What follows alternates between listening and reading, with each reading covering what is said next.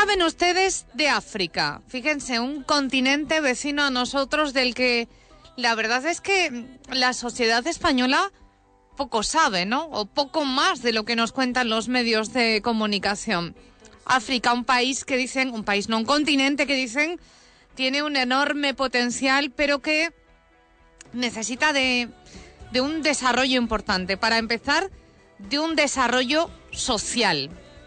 En el motor, podríamos decir, de África, ¿qué importancia tiene la mujer? Pues sobre eso va a reflexionar esta tarde en Gijón nuestra siguiente invitada que viene a pronunciar conferencia Liderazgo de la Mujer en África, una cita prevista a las siete y media de la tarde en el Palacio de Congresos de nuestra ciudad. Antoinette Cankindi, ¿qué tal? ¿Cómo está? Bienvenida a Onda Cero. Muy bien, muchísimas gracias por invitarme. ¿La mujer es motor de África? Sí. No ha dudado ni un minuto. No, no mira, de, uno, de un modo muy sencillo, porque la mujer es madre, sí, bueno, primero es hija, madre y hermana y tía y todos estos, pero en realidad cuando se ve la sociedad africana en su contexto actual, que ha cambiado mucho a lo que solía ser en la, en la tradición, Mm. ha cambiado mucho. Entonces la mujer es la que lleva más peso socialmente y hay que so- apoyarla para que pueda llevar este peso con una cierta autonomía económica que pasa por la educación. Por eso yo creo que estas estos dos áreas, áreas son muy fundamentales para que ella desarrolle más el liderazgo que ya llevaba desde antes, solo que lo tiene que adaptar a la situación actual. Porque en África hay mujeres empresarias y hay mujeres políticas y supongo que hay mujeres científicas y mujeres periodistas, pero tapadas, escondidas, ¿no?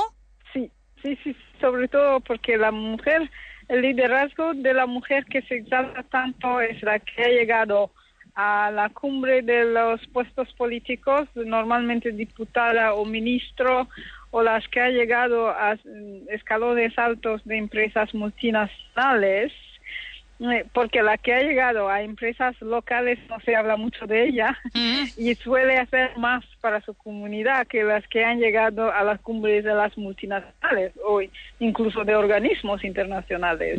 Entonces la mayoría hacen un trabajo muy silencioso, ¿no? Muy silencioso, pero es que esto va un poco en el estilo del liderazgo de la mujer en general. Yo creo que también pasará aquí, porque la mujer, el liderazgo de la mujer no suele ser el, el del candelero o el de la fachada, sino como decís vosotros aquí, que detrás de un, un gran hombre, una gran mujer, eso, eso dice de dónde viene la grandeza de la mujer que, cuyo liderazgo no aparece en la fachada, pero está ahí. Mm. Mueve a la sociedad y mueve a mucha más gente con ella, que lo hace sin tener que estar en, la, en, los- en las portadas de revistas. Eh, La, la gran pregunta, Antoinette, es cómo mejorar en África la situación de ellas, de las mujeres.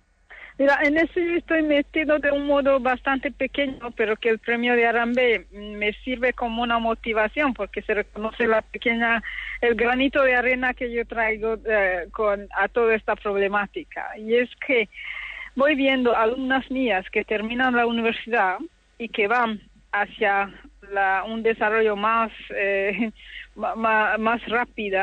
Yo que, quiero que ayuden a las demás que se quedan en el medio rural, en las periferias de las ciudades y que muevan a más gente como lo hacían las madres de la familia tradicional, que y quizás sin tener puestos de trabajo porque no existían, movían a mucha más gente. Y lo siguen haciendo, porque ahora mismo, si ve la población de es- estudiantes en las escuelas, colegios y universidades que están apoyados por mujeres es muchísimo más grande que las que está apoyado por hombres.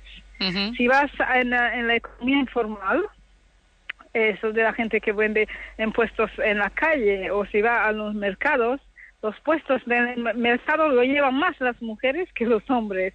Entonces, hasta salta a la vista que están al frente de los desafíos que la sociedad afronta ahora. Por eso hay que apoyarla y que lo haga con más soltura y con más eficacia y que esto repercute directamente en cientos y miles de personas. Antonella acaba de decir, ha recibido el premio Arambé España, la promoción e igualdad de la mujer en África. Ya lleva muchos años trabajando en estos temas. Es profesora de ética y filosofía política en la universidad en Nairobi, en Kenia.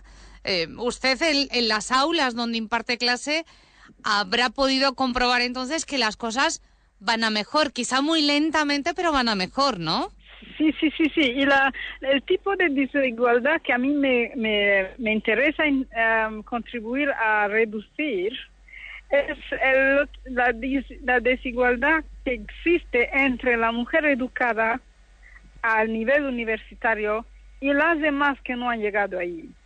Porque eso es lo que va a fomentar un desarrollo silencioso pero efectivo y que se puede comprobar y hasta medir. La situación no será la misma en toda África. Eh, eso es, es verdad, porque por ejemplo lo que estoy haciendo en Kenia, que yo soy del Congo, la República Democrática del Congo, sí. No lo puedo hacer simplemente porque los, los sistemas en el Congo casi no existen, lo que existían no funcionan. Pero en un país como Kenia, eh, que está más avanzado eh, comparado con muchos otros países de, subsaharianos, mm. Kenia como país va creando sistemas que abren espacio a la mujer.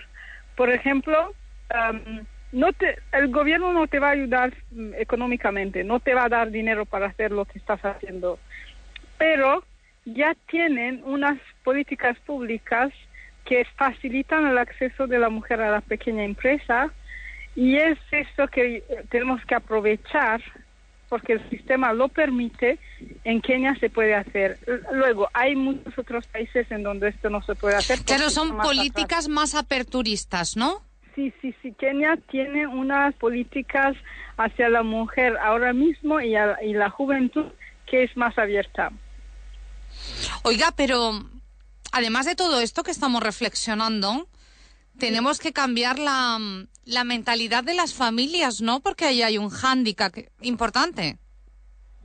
Eh, eso, eso se ha ido cambiando mucho. Eh, sí, sí que siguen diciendo muchos organismos internacionales para conseguir más apoyos que la familia se resiste, que la familia no se resiste. Lo que está destruyendo la familia ahora en África es un desequilibrio del papel de la mujer y del hombre que viene sobre todo de las interpretaciones globales de un cierto feminismo. ¿Mm? Entonces, que crea una atmósfera como de competir en vez de complementarse en hacer lo que tenemos que hacer.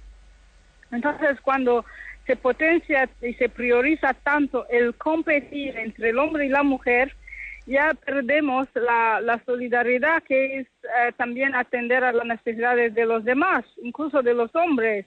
Entonces creo que la, los desafíos desde la familia ahora simplemente vienen de cómo estamos desestabilizando la familia con unas ideas que no siempre están en acuerdo con las tradiciones nuestras, cómo entendemos a la familia y cómo entendemos la comunidad. El liderazgo, claro, es un problema muy serio que eh, necesita de tiempo para solucionarse, ¿no? Sí, sí, sí, sí. No, nos gustaría, pero no podemos cambiar las cosas de un día para otro. Por eso yo, yo voy a, a un cambio que pasa por individuales muy concretos y que se puede hacer a nivel local mm. y que se pueda repercutir automáticamente a cientos y miles de personas localmente pero se puede multiplicar y replicar en otras situaciones similares. El liderazgo de la mujer en África, la conferencia la pronuncia esta tarde nuestra invitada a partir de las siete y media en el Palacio de Congresos del Recinto Ferial. Antoinette Kankindi, muchísimas gracias por atendernos y buen viaje, que aún le queda un poquito para llegar a Gijón. Muchísimas gracias. No, tenemos quizás como 200 kilómetros antes de llegar Muchísimas gracias por invitarme. Nos vemos esta tarde. Un abrazo. Adiós. Un abrazo. Muchísimas gracias. Adiós. Gijón en la onda. Ana Fierro.